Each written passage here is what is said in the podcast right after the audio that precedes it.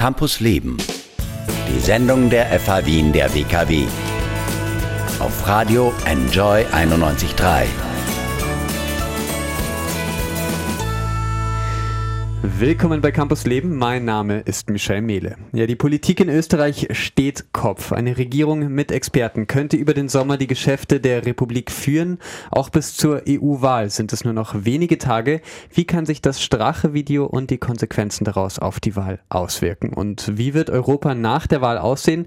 Darüber spreche ich jetzt mit Nicolas Beguer auf Englisch. Nicolas ist uh, is a teacher, consultant and columnist in Brussels. He teaches at the Institute for Advanced Studies in Social Communications. From 2006 to 2008, he worked as a project consultant for the European Commission and was employed there for the Sustainable Energy Campaign in Europe.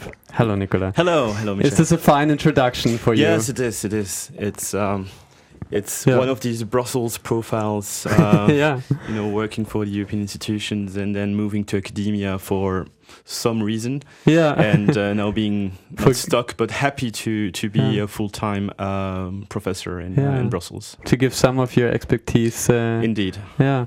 So I think uh, you saw the Strache video, uh, yes. which yeah made waves in every country in Europe. I think. What was your first impression when you saw it? Well, the timing, of course, is uh, is a bit special. Uh, we have the European elections in um, uh, on Sunday, um, and of course, I think the, the, the fact that the government now is in trouble, and um, with the you know uh, the fact that um, Mr. Strache has resigned, yeah. Um, shows that there is a form of political instability, and that um, a lot of countries in in Europe are concerned um, mm-hmm. because uh, there was um, an atypical coalition from a European point of view yeah. uh, with the far right party. And um, so, is this will this have an impact on the election on a Europe wide level, yeah. considering that some liberal leaders or a leftist leader can then point out to the fact that if you have a far right party in the government, it might lead to instability and to this type of, of chaos. Yeah. Who knows? Um, so so yes, it had a Mm-hmm. um, it has an impact everywhere in Europe and uh, and in Brussels. It is also a part of the conversation. Yes. So you already um, yeah overheard some conversations uh, there. You're in depth with uh, strategic communication. I can imagine that you're looking very closely at the style of communication many populist party use. So what do you think? So how successful can this uh, be? Well, it can be successful, but let just let me tell you one one Yeah. one insider um, uh, element. Um, I, I had recently uh, I had some some guests in one of my lectures from uh, from what we call the Brussels bubble, the people working Yeah. in in Brussels, lobbyists, and they told me that for the first time they were preparing themselves to actually to work with populists. So Mhm. uh, until recently in the European Parliament, you know, you had enough parties uh, to basically to, to, to get in touch with with you know more traditional parties like the PPE or the, the Social Democrats. But now considering that there might be a um, wave of European populists entering the Parliament after the, the election on, on Sunday, even the lobbyists are starting to think, well, maybe we should adapt our strategies and we should find a way to deal with these people because at some Mm. point they will have a weight also on policy making. So um, we cannot just ignore them. We should at some point see how we could uh, frame our discourse or narrative in order to um, maybe not you know uh, make a f- you know business Mm. with them, but uh, to understand what their point of view is because they will be actors in Brussels soon, and they will also be involved in the committees discussing European policies. So, so this is changing a lot. So, I think that in the European Parliament, a lot of people now uh, are, are, are afraid of, of what the situation is going to be after this election. Mm. Um, I personally, I don't think that uh, the populists will have a majority or will be able to to form a, a gigantic coalition and to change European politics uh, forever. But uh, but the the weight that they will have in in the policy in the policy making process Mm. will be way bigger, much bigger than uh, what we've witnessed so far. It's really interesting. So, um, do you think this, uh, this uh, crashing end here in Austria of the populist party so far in this uh, government yeah, may change uh, things uh, for for Europe. Because a few Mm. days to go uh, to the European election. Does yeah, can this make any waves? I think that um, populists in other countries, I think about Salvini in Italy or um, even Marine Le Pen, they they are very strong right now. So I don't believe that um, even you know a chaos in Austria and, and especially especially FPO will will change their world. um, yeah their course of uh, well their tra- trajectory until the until Sunday. Uh, don't forget that most of them are nationalists. So if you're if you're uh, seduced by the speech of Marine Le Pen or of Matteo Salvini in Italy, Mhm.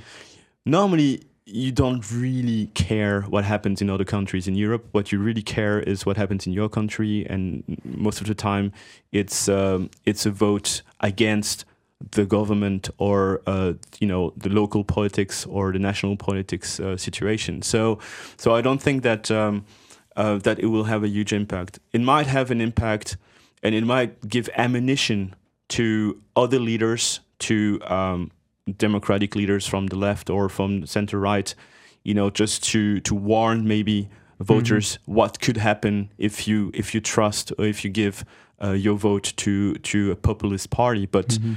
I'm not really sure that it will change a lot until Sunday. Yeah, that's true. Um, I don't know if you, because this is really uh, internal Austrian politics now, but if you followed maybe the argumentation of our chancellor or of the now uh, resigned politicians, um, which saw themselves or which see themselves as a victim. Um, of course, the the FPÖ uh, sees themselves as a victim of a yeah political. Um, Political terrorism, so they say. Yeah. Um, Chancellor uh, Sebastian Kurz sees himself as a victim of this uh, coalition he initiated. So maybe as a political communication, somebody who, who knows political communication, how do you see this line of argumentation? You know, it's very f- it's a very familiar situation because we had uh, we had a similar crisis in Belgium uh, a couple months ago Yeah. uh, with uh, the um, NVA, the uh, NF- N- NVA, the, the the the Nationalist Party and the Flemish part of. Belgium, so the D- Dutch-speaking part of Belgium, that um, left the government and they were the biggest party in government. So. Um, we uh, without the government since um, since that moment, and it Mhm. was linked to the uh, uh, the the Marrakesh uh, Pact. I don't know if you remember about migration. yes, Uh, of course. so uh, the N- the NVA didn't want to to sign that agreement, that pact, and so they they um, they were forced to to to live to to leave the uh, the government, and. Um, and the, the the other party, uh, the strong party in the coalition, is a liberal, uh, well, liberal conservative party, so a little bit like uh, like uh, Sebastian Kurz uh, formation, um, and uh, they they used exactly the same uh, narrative, the same the same argument, saying that actually it's not our fault, we were hostages, Yeah. uh, and uh, they they are the ones that uh, created the mess, basically. So uh, Mhm. so it's I think just before the election, it could even help uh, Sebastian Kurz to differentiate himself from the FPO Mhm. and bring some clarity in his political offer, saying that we are not the FPO, we are a coalition uh, partner, and uh, we work on a different platform of values, but we chose to test this Yeah. uh, this coalition. Obviously, uh, the partner was not trustworthy, so uh, so now maybe let's try something else. But we are not directly uh, tied uh, to or linked with what happened and with the scandal. So if you spin this in the right direction, talking like a spin doctor, if you spin it in the right direction, it could actually differenti- differentiate uh, the, um, the uh, Sebastian Kurz party um, with uh, with the FPO rather than uh, of course the opposition and uh, the other parties will try to to fusion do, both uh, yeah. both and, and actually show that uh, it's the same the, the same scandal and that it's sort of uh, a a collective failure. But um, but uh, but no, I think there is room to um, just if there is an election now, I think in September, Mhm. to to to to create a narrative saying that yeah, indeed, uh, we were not aware and uh, they were the bad guys, and we should now uh, maybe try and find another. Uh, coalition with Mm. I don't know other parties, but uh, but but um, but yeah, indeed, uh, it's um, it's something that that that we witnessed in Belgium, and that um, now uh, led to two very distinct political offers.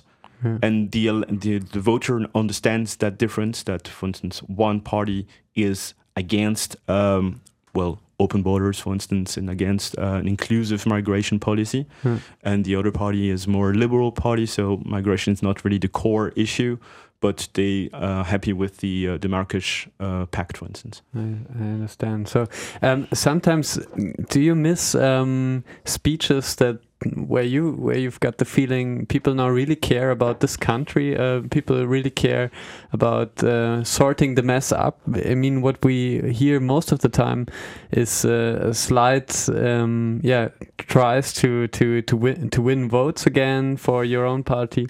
Do you think uh, uh, like a communication which are really uh, focused on on the good of the country could be successful? It's it's um, it's a very difficult. Um, well, I would say it's it's something that you're right. You don't see that much Mhm. anymore, because most of the no, most of the, most of the elections and of the political communication strategy in general is now about political branding. Okay, so it's uh, creating a persona, a strong persona. Um, you had an an interesting interesting uh, persona with Sebastian Kurz, Of course, yeah. Um, very Determined. determined, and, and also a groundbreaking campaign yeah, uh, with a, um, a rebranding of his own party. it's true. Yeah. So, um, and the thing is that I th- most of the political communication strategies are targeting us citizens as consumers. yeah. So we are becoming political consumers, and we are uh, probably also less patient with political leaders and with any type of um, of of politics because um, we want the full package and we want things to change directly. And so I think both are. I mean, we we are the problem and they are the problem. Okay, so we are maybe um, consumers that uh, are more easily attracted to uh, new offers, Uh-huh. to new brands, and to uh, a new set of ideas and values, and to a coalition that never that was never tried before. Why not? Let's try something new. But the continuity of politics, what you sometimes need in order to implement uh, sound policy making, that is more and more difficult today because Mhm. I I don't exactly uh, know who who uh, who is behind that quote, but it's true that most of the time politicians are working for the next election and not for the next generation. and um, and it's I mean uh, just to give you an, an example, in other countries, for instance, let's take the example of, of, of France. Okay, in France, Emmanuel Macron, um, a total new type of leaders for French people, uh, young. He was not even forty when he was elected, and look what happened. I mean, I don't know if you follow French politics, but look Yes, what yeah. Uh, two years after his election. Everyone is in the streets. Mm. Everyone is fed up with the government. Everyone it wants him to resign. Not everyone, but a lot of French people. You know, the the yellow vests Yeah. uh, movement. So there is no time frame, no sufficient time frame to implement any type of, of politics because people are very impatient. Hmm. Um, I, I mean, it's not a personal criticism that I make, but it's just an observation that it's more and more difficult for these political leaders to um, actually um, work in an in a relative uh, calm, okay, because they are they are permanently faced with this. Uh, um, monitoring this uh, consumer mon- monitoring that um, well actually that we all do Yeah. so it's the same in, in Austria it's the same everywhere um, we are now in a permanent campaign okay so it's not um, one election and then three four years of um, relative uh, freedom or anything. No it's the, the, the campaign continues all the time. And so the political branding effort com- continues all the time as well. So this is why it's it's become it's becoming a little bit hysterical uh, to to do politics nowadays because any type of uh, of little scandal, of course, what you have here in in, uh, in Australia is a real scandal, but but might lead to um, a government crisis and to political instability. Mhm. Um, your university is especially um, yeah, specialized in, in master's programs in journalism, PR, advertising, event management, and political communication. Starting in the coming winter semester, you plan to exchange students with the FH Wien, der WKW. Um, why? How are you doing that? Well, we hope we Yeah. hope to we hope to welcome students from uh, from the WKW, uh, and uh, we also hope to send students to to to Vienna. Yeah. Well, we have we we have this type of uh, of agreement with um, different universities in Europe and Mm. also um, in, in in other parts of the world, and. Uh, and I, I- I'll tell you, as a as a as a teacher, in um, it's it's it's really really interesting. Probably the most interesting part of my job is to have these courses with um, students from, from from all over the world and, and in Europe. And um, no, uh, the idea, of course, is to uh, to welcome students from from Vienna, like we do with other um, European member states, in the heart of, of Europe, in Brussels. I think it's uh, it's a great opportunity for, for students that are interested in European politics and also in European communication in general. I mean, uh, you were uh, mentioning lobbies and um, NGOs and uh, think tanks and all sorts of uh, international organizations have their headquarters in in Brussels.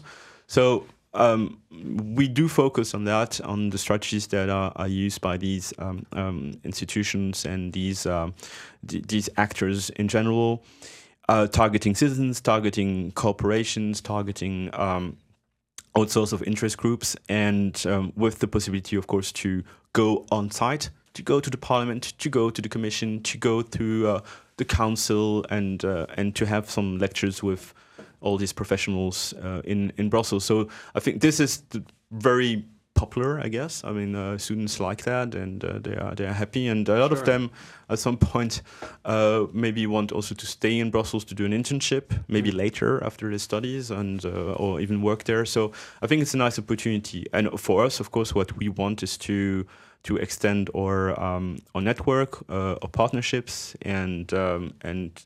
Uh, the, uh, well, we have one partner in Vienna, and uh, Yeah. and so this is why uh, we also want our students that are interested in um, in in communication and, and, and media to to maybe to to spend some time with you guys here Yeah. in Vienna. Ah, it would be great. So the courses will be in English on both Yes. uh, sides. Yeah, of course. If we we have some, um, If you- if, there, if there are some students that want to take some classes in, in French, that's that's fine. Uh, but so there, of course, there are a lot of choices. But uh, we have a full program in English. Mm. Um, with um, with modules both for journalists and, and also for PR uh, students and uh, advertisement, of course. Um, it's um, there. It's a little bit like probably what what, what you are offering here, but uh, we also have a, uh practical angle to to to our studies. So it's a hands-on Yeah. education, and uh, our students are also. Um, well, they are supposed to, to, to, to work on projects, on some concrete projects. It's not just theory or um, uh, lectures, but uh, but of course, um, in in all directions that you were that, that we were just um, enumerating before, uh, we have we have that, that offer also in English. Yes. Yeah, so perfect. So uh, as here as a FH Wien, the WKW, which is really hands-on. So if you want to expand your horizon, so it's really interesting for for both sides, I guess. So um, yeah, the to come back to this uh, video, the Strache video, which were published by two German language. Uh, media outlets from the Süddeutsche Zeitung and uh, Der Spiegel. How do you see the work of these uh, journalists there, with the job they've done? Well, we know that. I mean, Yeah. the Spiegel in general is is, is often behind these um, Mm. uh, this, this this type of, of, of, information and scandals, and uh, they are doing a great job as also as uh, whistleblowers, you know, as Mm. uh, we call them. So. Uh, um, Again, I think it's um, if if you look at the um, uh, the timing. I was I was mentioning this earlier. Uh-huh. It's um, it's great timing for people that want to to fight against uh, far right ideas. Um, I mean, I'm, I'm I'm trying to be neutral here, but I think Yeah. that uh, the Spiegel has uh, a less neutral uh, angle, and uh, it's uh, totally assumed. I would say so. So I think. Uh, uh, as a journalist, as, as an engaged journalist, I think it's um, it's the, the best job that you can actually deliver uh, Mm. at some point.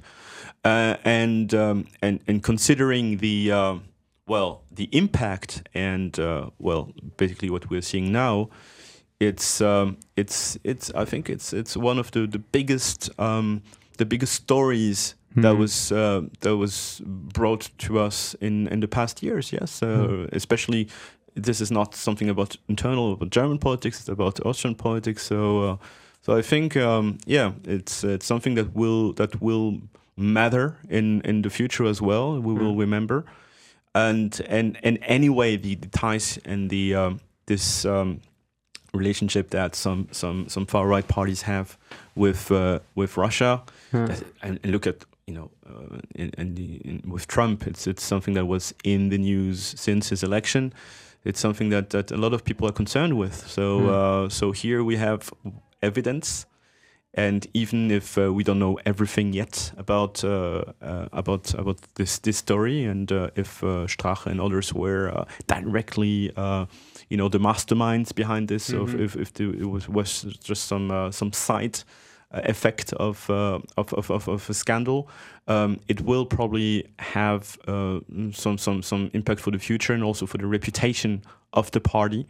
Yeah. Um, I, I, I, do, I do think that even for FPO uh, voters, a lot of FPO voters will be very disappointed. I guess so. Um, because you, let's make it short, but because you talked uh, about the timing uh, Yes. two times already, for your students as a journalism teacher, also, what would you recommend if you get uh, this hot material one week or two weeks to go to uh, European election, how they said it? Um, yeah, w- what your recommendation would be to to publish parts of it or to Well, wait for the? For, The, the, the first recommendation is uh, to be 100% sure that it is not fake news. that it is, I mean, that you have evidence and enough evidence. Because imagine, imagine if if it is actually a fake information, if it's not totally um, uh, verified, then the reputation of Spiegel or is is is over. You know, Yeah. um, so um, it's a very risky thing to do, um, and it's a very engaged thing to do.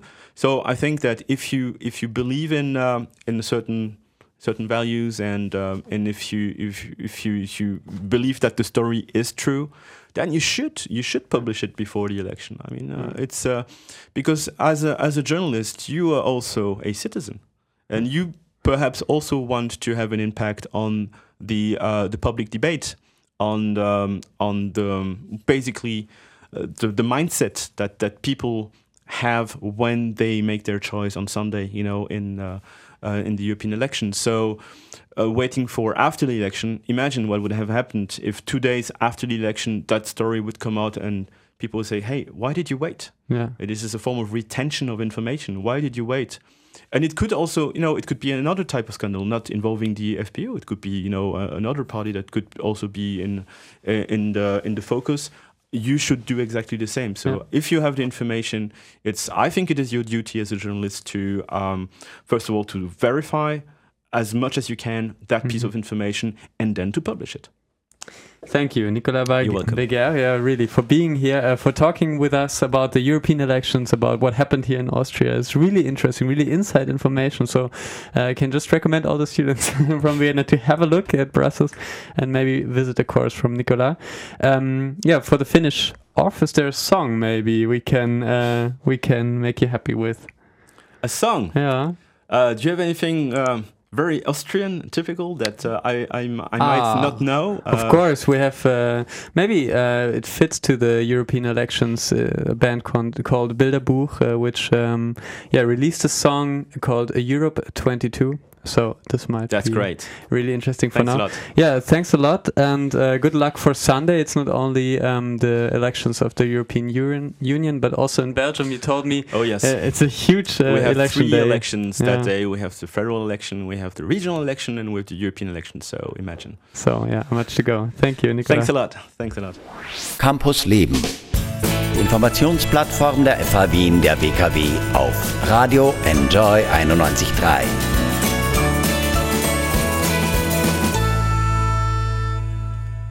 Willkommen zurück bei Campus Leben. Die österreichische Innenpolitik, die steht Kopf, eine Regierungskrise mit ungewissem Ausgang, alles vor der Europawahl am Sonntag. Und ÖH-Wahlen, die sind auch noch. Und zwar diese Woche. Bei mir zu Gast sind jetzt Christian Mandelig von der AG und Philipp Weinberger von den Junos. Hallo. Hallo, servus. Ihr seid die Spitzenkandidaten der einzigen zwei Fraktionen an der ähm, FH Wien der WKW. Da merkt man schon eine Hochschule mit Wirtschaftsschwerpunkt. Wir sprechen heute über eure Vorstellungen der ÖH an der FH Wien der WKW. Aber zuerst dieses äh, Strache-Video und die Konsequenzen daraus, die beschäftigen gerade ganz Österreich. Wie geht's euch damit? Ähm, ich kann das aus persönlicher Sicht sagen, mich betrifft das jetzt direkt nicht im Hochschulalltag. Es betrifft auch die Aktionsgemeinschaft ähm, nicht rasend. Äh, mit der neuen Regierung wird es sicher dann ein, ein neues Spiel. Es beginnt wieder von vorne. Mal schauen, wer dann wirklich drinnen sitzt. Aber ad hoc jetzt für die ÖH-Wahl und für die allgemein für die Studierendenvertretung, glaube ich, ist das relativ äh, irrelevant einmal momentan. Ja, natürlich. Also ähm, einerseits, ich war selbst am Samstag am Ballhausplatz, nachdem ich das Video gesehen habe. Ähm, stimmt schon, die ÖH-Wahl derzeit hoffentlich betrifft sie es nicht, zumindest nicht negativ. Ähm, was man natürlich schon sagen muss, und ich glaube, das deckt sich dann auch mit unserem Programm, ähm, wir müssen das auf allen Ebenen als Chance sehen. Als Chance, wirklich mehr Transparenz in die Politik zu bringen, auch in die Hochschulpolitik. Ähm, weil, was ist, um was ging es in dem Video? Um, salopp gesprochen, den Verkauf der Republik Österreich, um Intransparenz in der Parteienfinanzierung. Und auch da müssen wir die Verantwortung übernehmen, auch wir Studierendenvertreter, indem wir einfach mehr darauf schauen, dass die Leute Bescheid wissen, was mit ihrem Geld schlussendlich passiert. Sei es der ÖH-Beitrag, sei es die Steuern, die die Menschen bezahlen. Also von dem müssen wir auch das nutzen. Okay. Ähm, ja, möglich sind Neuwahlen am 15. oder 22. September. Das wird jetzt gerade ähm, ja, überlegt. In den nächsten Tagen entscheidet sich dann auch, wie bis dorthin weiter regiert wird. Wir kommen jetzt mal direkt zur ÖH-Wahl, ähm, dass Wählen wichtig ist und welche Richtung eure Stimmen einer Europäischen Union, der Republik Österreich und auch den einzelnen Fachhochschulen geben können. Das beweist sich recht eindrucksvoll dieser Tage. Bei der letzten ÖH-Wahl, da lag die Wahlbeteiligung bei 24 Prozent, an der FAW in der WKW sogar noch niedriger. Glaubt ihr, im Zuge dieser Ereignisse ähm, gehen die Menschen jetzt mehr wählen? Also ich würde sagen, dass, dass solche Geschehnisse und Vorkommnisse durchaus auch die Leute motivieren, dass sie wählen gehen. Ähm, aber ich möchte das eigentlich gar nicht so in den Vordergrund stellen, sondern eigentlich, dass wenn eine Arbeit gut gemacht wird, wenn ÖH-Arbeit gut gemacht wird und die Menschen dahinter stehen, ähm, was sie hier auch tun und was sie hier verwirklichen wollen, ich glaube, das sollte Antrieb genug sein für die Studierenden und auch hier die Möglichkeit bieten, den Hochschulalltag selbst mitzubestimmen und hier auch wirklich seine Studienrichtungsvertretung zu wählen, die die Interessen am besten vertritt. Mhm.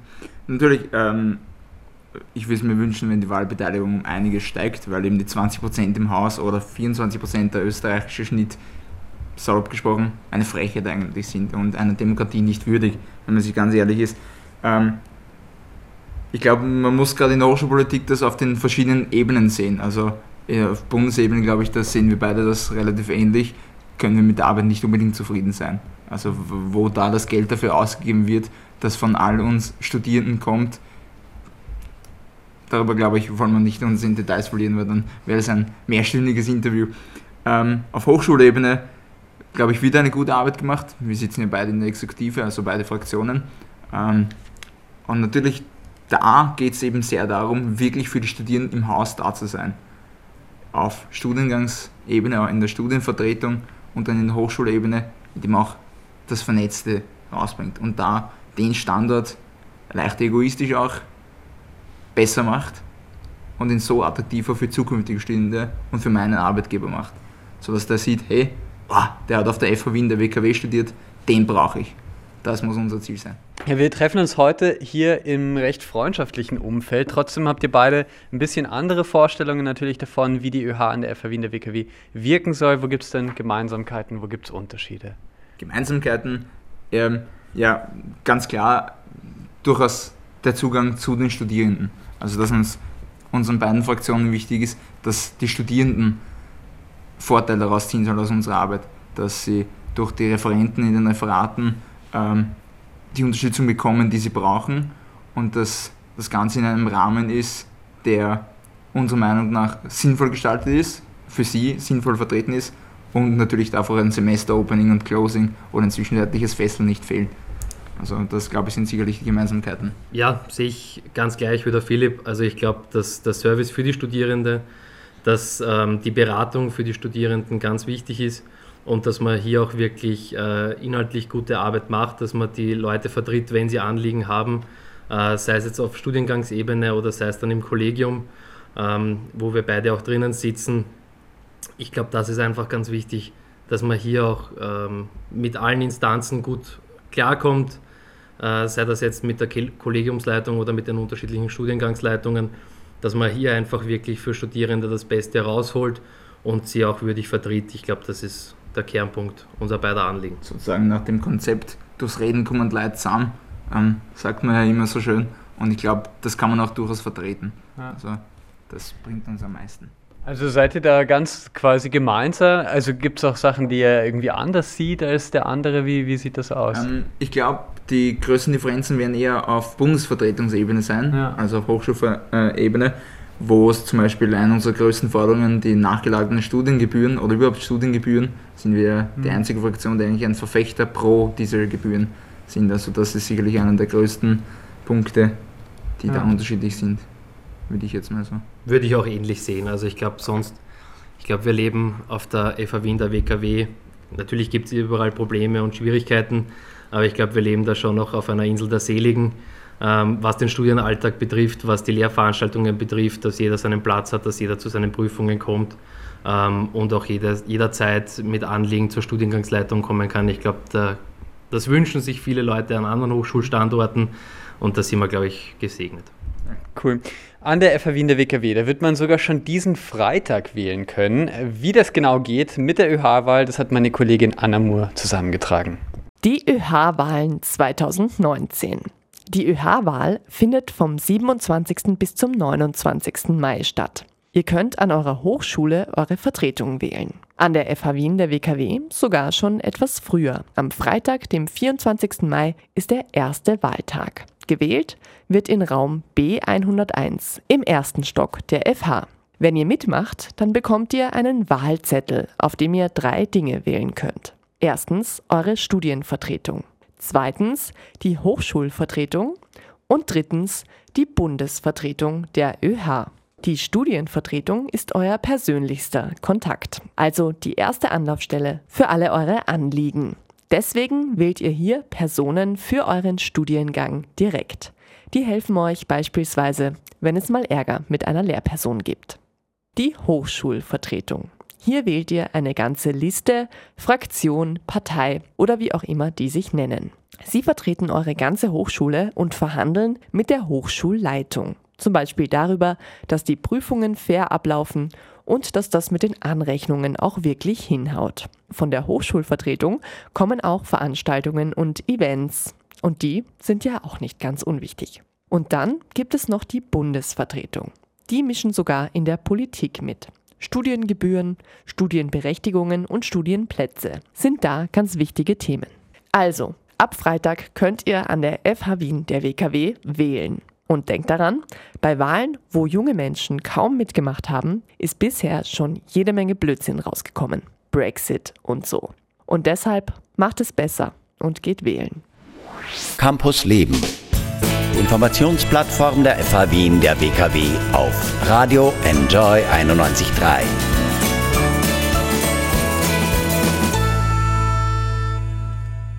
Josh mit Vielleicht. Willkommen zurück bei Campus Leben. Mein Name ist Michel Mehle. Vor bald zehn Jahren, da gab es die größten Studierendenproteste, die Europa seit 68 gesehen hat.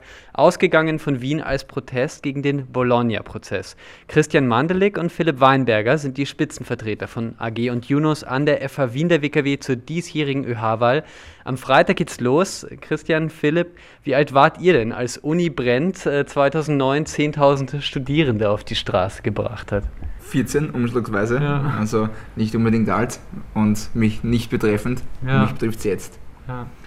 ja. wenn ich kurz zurückrechne, sind es, glaube ich, war ich 17, also durchaus mitbekommen, äh, natürlich auch im Unterricht. Ähm, ich muss sagen, Bologna eigentlich ein, eine gute Idee, auch ein, ein, tolles Konzept, wenn man, wenn man sich das von äh, angelsächsischen Raum abschaut nur in Österreich wieder oder allgemein in Mitteleuropa ein bisschen schlecht umgesetzt, mhm. weil man einfach die ganzen Diplomstudien hergenommen hat, in der Mitte irgendwo durchgeschnitten hat, die Lehrveranstaltungen halbwegs so platziert hat, dass, dass sich mit den ECTS ausgeht. Also ich glaube, da wäre viel Spielraum gewesen, dass man das äh, in eine durchaus bessere und akzeptablere Form bringt, als es jetzt gemacht wird. Ja. Wie schaut ihr dann vielleicht zu, oder auf dieses Jubiläum hin, auf diese zehn Jahre? Ja, also ich sage, Bologna, wie gesagt, ist, ist eine gute Idee. Äh, man muss das, den ganzen Bologna-Prozess ein bisschen überarbeiten. Wir sehen, dass das vor allem auch äh, im Lehramtsstudium die ein oder andere Schwierigkeit mit sich bringt. Und ich meine, betrifft uns jetzt auf dem FH-Sektor nicht so drastisch, aber ich glaube, die FHs haben das sich da eigentlich sehr gut aufgestellt und die Lehrpläne auch sehr gut danach gerichtet, wie man das mit dem Bologna-Prozess am besten auch handeln kann. Also ich glaube, ähm, durchwegs positiv, weil wenn man sich sozusagen die, den Grundgedanken dahinter anschaut, ist ja in gewisser Weise die Vergleichbarkeit der Studiengänge und vor allem da auch die Machbarkeit des, dass ich im Ausland, im Ausland studieren kann. Und ich glaube, das ist gerade für Leute in unserem Alter nicht nur etwas, was wir wollen, sondern etwas, was wir eigentlich brauchen, schon fast. Also ich kenne keinen Arbeitgeber, der von einem äh, Uni- oder FH-Absolventen nicht verlangt, hey, du brauchst mindestens die und die Arbeitserfahrung im Ausland. Wenn es die nicht hast, dann schaut das eher schlecht aus. Und ich glaube, genau das ist das, wofür wir dieses Jubiläum nutzen müssen. Dieses Aufzeigen, es ist immer noch nicht so, wie es sein kann, wie es sein sollte.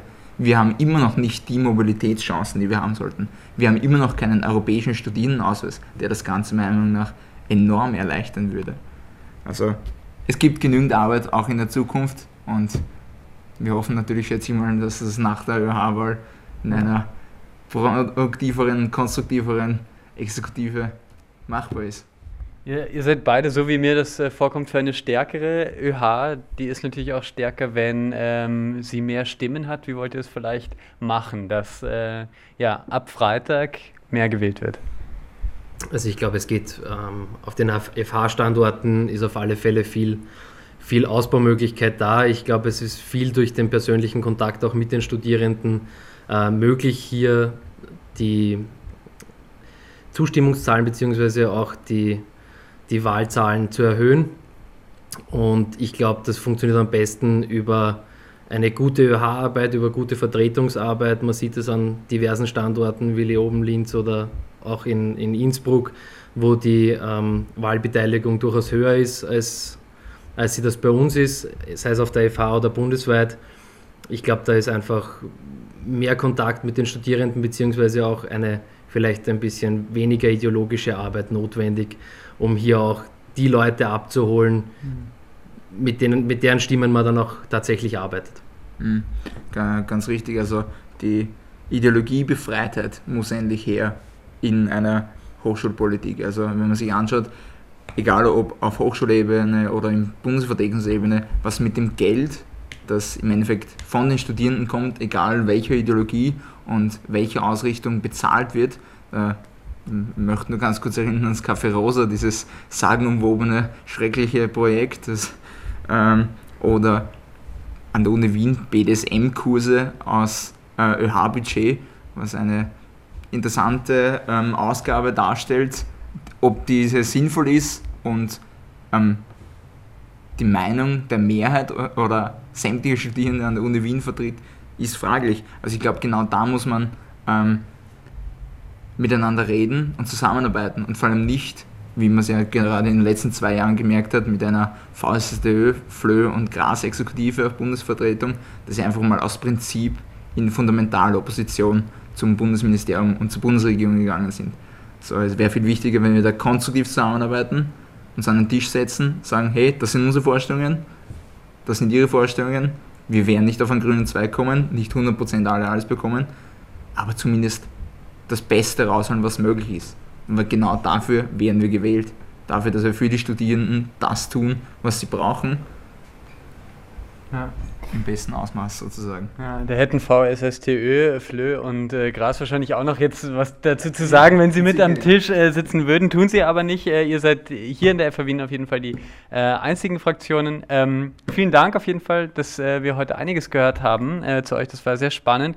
Ähm, Christian Mandelig von der AG und Philipp Weinberger von den Junos. Ab Freitag kann man für die ÖH wählen. Am Sonntag sind dann EU-Wahlen. Und ja, Österreich wählt auch noch einmal, wie es weitergeht. In der Welt, in der wir leben, das entscheidet auch ihr. Ihr könnt mitentscheiden mit eurer Stimme. Tut's das. Campus Leben, die Sendung der FH Wien der WKW. Jeden Mittwoch ab 8 Uhr. Alle Infos Wien Enjoy Radio AT.